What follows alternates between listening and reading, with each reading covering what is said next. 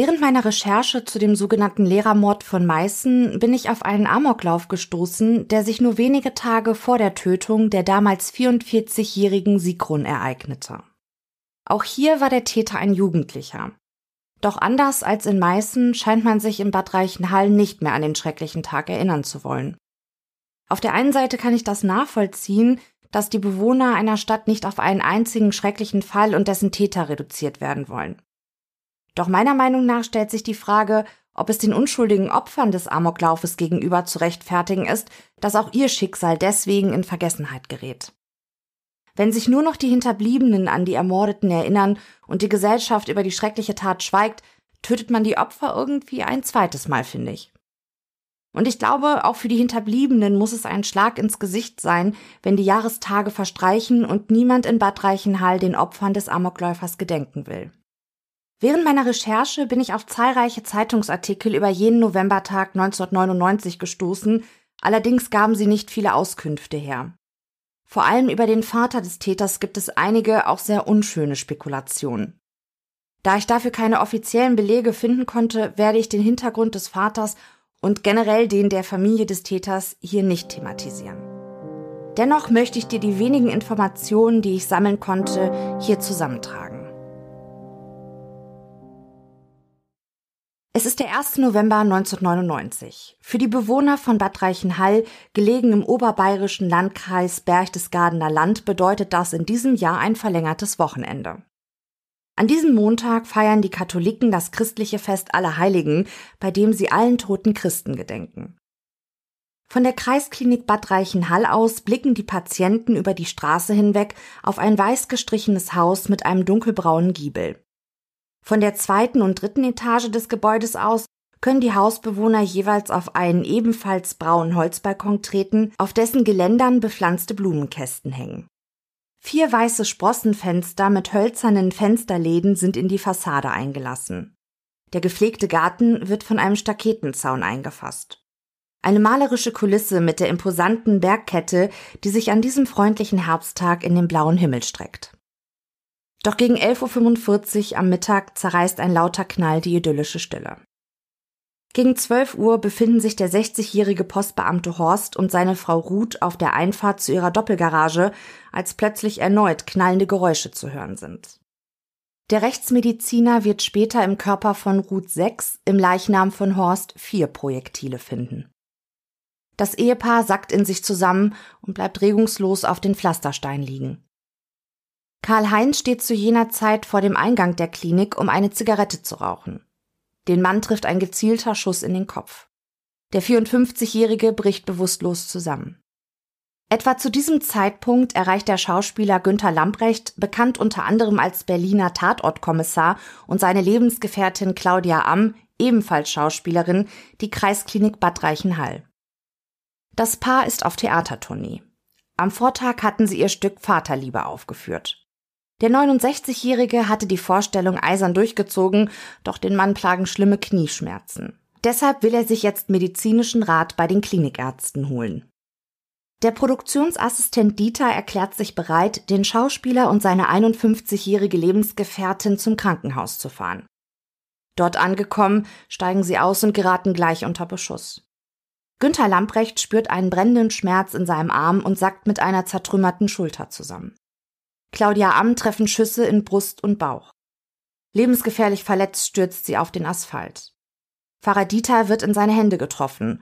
Auch er hat keine Chance, aus der Gefahrenzone zu entkommen. Die drei schaffen es aber, sich hinter dem Auto zu verkriechen. Ein Tourist, der an diesem Herbsttag mit herrlichem Wetter einen Spaziergang macht, und eine Einheimische werden ebenfalls von durch die Luft sausenden Patronen verletzt. Zwei weitere Passanten erleiden einen schweren Schock beim Anblick des Blutbades. Bald ist klar, dass die Schüsse aus zwei Fenstern aus dem Haus mit der weißen Fassade und den braunen Holzelementen abgegeben werden. Ein Arzt und eine Krankenschwester versuchen vergeblich durch den Eingang der Klinik zu den Verletzten zu kommen, doch der Dauerbeschuss macht ihnen das unmöglich, ohne zu riskieren, sich nicht selbst auch ein Geschoss einzufangen. Die alarmierten Polizeibeamten sperren die Straße weiträumig ab. Ein mutiger Rettungssanitäter, der in der Kantine der Klinik zu Mittag essen wollte, springt in seinen Rettungswagen. Er stellt das Gefährt direkt in die Schusslinie zwischen Todesschützen und den verletzten Opfern. Die Warnung seines Kollegen, der ihn durch das Funkgerät anschreit, er solle sofort die Gefahrenzone verlassen, ignoriert der Lebensretter. Einige Polizisten geben ihm Deckung, während er routiniert beginnt, die schwerst verletzte Claudia Am zu versorgen, während der Mörder weiter unerbittlich aus den Fenstern schießt. Doch die anderen Verletzten können nicht geborgen werden. Wie wild schießt der Todesschütze weiter. Die Polizisten und Rettungskräfte haben keine Möglichkeit, zu den Opfern vorzudringen. Sie können sich vorerst nur zurückziehen und probieren, Kontakt mit dem Täter aufzubauen. Doch der reagiert nicht auf Telefon und Megafon. Auch den damaligen Ministerpräsidenten Edmund Stoiber erreicht die Nachricht vom Amoklauf in Bad Reichenhall. Stoiber ist zufällig in der Region und beschließt kurzerhand, seine gepanzerte Dienstlimousine zum Tatort zu schicken. Jetzt ist es den Rettungskräften mit Einsatz der gepanzerten Dienstlimousine möglich, die Opfer aus dem Schussfeld des Mörders zu bringen. Es ist bereits Nachmittag und seit 13 Uhr sind keine Schüsse mehr zu hören gewesen. Doch niemand weiß, was im Haus vor sich geht und wie viele Personen sich im Inneren befinden. Ist der Mörder noch am Leben und wartet, um die Einsatzkräfte in einen Hinterhalt locken zu können? Gibt es gar mehrere Täter? Polizei und Sanitäter setzen ihr Leben aufs Spiel, um endlich zu den Opfern kommen zu können. Der Postbeamte Horst kann nur noch tot geborgen werden. Seine Frau Ruth soll einigen Berichten zufolge noch lebend gerettet, nach der Bergung aber ihren schweren Verletzungen erlegen sein. Andere Journalisten schreiben, dass auch Ruth etwa zum gleichen Zeitpunkt wie ihr Mann starb. Karl-Heinz, der vor dem Eingang des Krankenhauses von einer Kugel in den Kopf getroffen wurde, kommt nicht mehr zu Bewusstsein. Der 54-Jährige stirbt am nächsten Tag an der Schwere seiner Verletzungen. Pfarrer Dieter und Schauspieler Lambrecht werden medizinisch versorgt und können sich bald, zumindest körperlich, von den Wunden, die ihnen der Mörder zufügte, erholen. Claudia Amm liegt tagelang im Koma und ringt um ihr Leben. Beinahe hätte der Amokläufer auch sie getötet. Doch die Frau kämpft und erlangt ihr Bewusstsein zurück. Es folgen lange Monate der körperlichen Genesung. Ob und wie sich der verletzte Tourist und die Einheimische, die ebenfalls durch die Schüsse des Mörders getroffen wurden, erholten, ist nicht bekannt. Während des Beschusses rätseln die Beamten, wer der Todesschütze sein könnte. In dem Haus, in dem sich der Amokläufer verschanzt hält, lebt Familie P. Dem Vater wird eine gewisse Nähe zu Waffen nachgesagt. Ist er der Amokläufer? Doch plötzlich erscheint Rudolf mit seiner Frau Theresia an der Straßenabsperrung, die von den Beamten errichtet wurde. Jetzt ist klar, der Familienvater ist nicht der Todesschütze. Das Ehepaar war aufgrund des Feiertages auf den Friedhof im Nachbardorf gefahren, um das Grab der Großmutter zu besuchen. Die Hinweise verdichten sich, dass es sich bei dem Amokläufer dann wohl um den 16-jährigen Sohn der Familie handeln muss. Seinen Namen möchte ich nicht nennen. Nicht um ihn als Täter zu schützen, sondern um nicht zu seiner Berühmtheit für sein brutales Verbrechen beizutragen. Häufig spekulieren Amokläufer darauf, dass man sich daran erinnert, mit welch großen Knall sie die Welt verlassen haben. Aber nun zurück zum Fall. Seit Stunden scheint sich im Haus der Familie P. niemand mehr zu rühren. Das SEK beschließt, dass jetzt der richtige Zeitpunkt gekommen ist. Gegen 17.30 Uhr stürmen sie das Gebäude. Dort finden sie im Flur liegend die 18-jährige Daniela. Die junge Frau ist Kinderpflegerin und arbeitet in der Klinik, deren Eingang keine 50 Meter von ihrem Elternhaus entfernt ist. Am Mittag kommt sie von ihrem Dienst zurück und trifft auf ihren Bruder. Was sich dann abspielt, das konnte bis heute nicht geklärt werden. Fest steht nur, dass Daniela von ihrem Bruder regelrecht hingerichtet wird. Vier Schüsse treffen die 18-Jährige in Kopf und Brust, einer in ihren Arm. Auch die Katze der Familie erschießt der Amokläufer, bevor er sich in die Badewanne setzt und sich mit einem Kopfschuss selbst richtet. Traurige Bilanz des Amoklaufes, vier Tote, fünf mit dem Täter und mindestens fünf zum Teil schwer verletzte Opfer. Die Eltern von Daniela und ihrem Bruder müssen polizeipsychologisch betreut werden. Der Amokläufer hinterlässt keinen Abschiedsbrief. Die Beweggründe, die ihn zu den schrecklichen Morden trieben, bleiben im Dunkeln. Seine Schulkameraden beschreiben den 16-Jährigen, der zum Tatzeitpunkt eine Handwerkerlehre absolviert, als netten Eigenbrötler. Der Teenager sei nie aufgefallen, habe den Kontakt zu seinen Mitschülern aber abgewiesen, berichtet ein Mädchen. Der Amokläufer sei auch, Zitat, ein bisschen rechtsradikal gewesen. So soll er zum Beispiel Hakenkreuze in seine Schulhefte und Ordner gekritzelt haben. Im Zimmer des 16-Jährigen entdecken Kriminalbeamte ein großes Hakenkreuz über seinem Bett, mehrere Wehrmachtssymbole zieren die Wände des Kinderzimmers. Die Ermittler stellen Musik-CDs mit gewaltverherrlichenden Inhalten, eine Spielkonsole und Schriftgut sicher. Nur wenige Tage nach dem Amoklauf ist sich die Staatsanwaltschaft sicher, dass die Morde nicht mit einem rechtsextremen Motiv zu begründen sind. Auch Alkohol- oder Drogenprobleme habe der Täter nicht gehabt.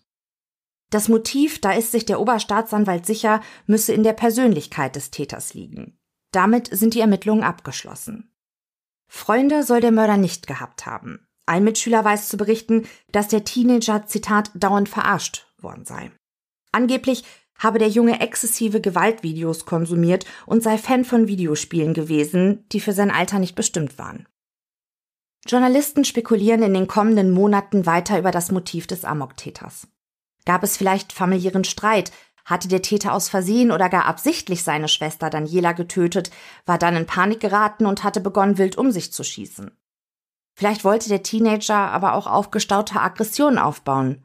Hatte er vielleicht auf die Nachbarn geschossen und Daniela wollte ihn aufhalten und deshalb ermordete er auch sie? Der Psychiater Lothar Adler sagt, dass der 16-Jährige zu den im pathologischen Sinne narzisstischen Persönlichkeiten gehört habe. Seine hochstrebenden Vorstellungen über sich selbst hätten nicht mit der Außenwahrnehmung übereingestimmt. Derartig gestörte Persönlichkeiten würden die Reaktion ihrer Mitmenschen als Kränkung empfinden, die sie zwar hinnehmen, aber nicht vergessen können. Irgendwann würden diese gestörten Persönlichkeiten dann gegen die ihrer Meinung nach ungerechten Welt losschlagen. Der Spiegel druckt in seiner 45. Ausgabe aus dem Jahre 1999 einen Artikel ab, der mit dem folgenden Absatz schließt. Der Polizeipsychologe Adolf Gallwitz, vergangene Woche selbst in Bad Reichenhall, glaubt, die Kripo könnte sich die Suche nach dem Motiv sparen. Das werden wir nie erfahren. Alles, was ich sagen lasse, sei, dass Martin nicht mehr leben wollte, aber nicht zu einem normalen Selbstmord fähig war. Deshalb, so Gallwitz, musste er am Ende zum ersten Mal in seinem Leben etwas Grandioses veranstalten und mit einem riesigen Feuerwerk untergehen. Zitat Ende. Aber wie kam der Teenager an die Waffen? Der Vater war Zeitsoldat und Sportschütze. Für fünf Revolver und Pistolen sowie für zwölf Gewehre hatte der Mann eine Waffenbesitzkarte ausgestellt bekommen. Bei den polizeilichen Ermittlungen fanden die Beamten aber auch zwei Waffen, für die der Familienvater keine waffenrechtliche Erlaubnis hatte. Sein 16-jähriger Sohn benutzte während seines Amoklaufes ein halbautomatisches Selbstladegewehr und einen sechsschüssigen Revolver. Offensichtlich hatte der Vater seine Waffen nicht so verstaut, dass niemand anders als er selbst Zugriff auf die Gewehre samt Munition hatte.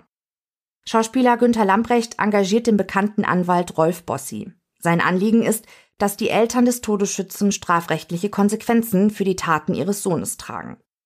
Hätte der Vater seine Waffensammlung genügend gesichert, wäre sein Sohn niemals an die Gewehre gekommen und es wäre nie zum Amoklauf von Bad Reichenhall gekommen. Es kommt jedoch nie zu einer strafrechtlichen Auseinandersetzung. Das Verfahren gegen den Vater des Todesschützen wird eingestellt. Der Oberstaatsanwalt begründet die Entscheidung damit, dass sich keine Anhaltspunkte dafür gefunden hätten, dass der Familienvater Waffen und Munition unsachgemäß gelagert habe. Auch zeigt Lamprecht nach der Tat die Polizisten, die sich am Tatort befunden hatten, wegen unterlassener Hilfeleistung an. Die Beamten hätten überhaupt nicht zurückgeschossen, kritisiert er den Einsatz der Polizei. Auch gegen die Eltern des Todesschützen erstattet der Schauspieler Anzeige wegen Beihilfe zum versuchten Totschlag. Beide Anzeigen bleiben ohne Erfolg. Einzig die beiden prominenten Opfer des Amoklaufes von Bad Reichenhall finden in der Öffentlichkeit Gehör. Nur knapp überlebten sie die wilde Schießerei des Mörders. Günter Lamprecht berichtet, dass er nach dem Amoklauf unter Albträumen und schlaflosen Nächten leide. Ob es erfolgreiche Schadensersatzforderungen der Opfer und Hinterbliebenen gibt, ist öffentlich nicht bekannt. Die Eltern der toten Geschwister sollen sich nach dem Amoklauf ihres Sohnes getrennt haben. In Bad Reichenhall möchte man den 1. November 1999 und das Blutbad, das der 16-Jährige anrichtete, am liebsten vergessen. Über die Jahre wird die Mauer des Schweigens immer dicker. Es gibt kein Mahnmal, das an die Ermordeten erinnert.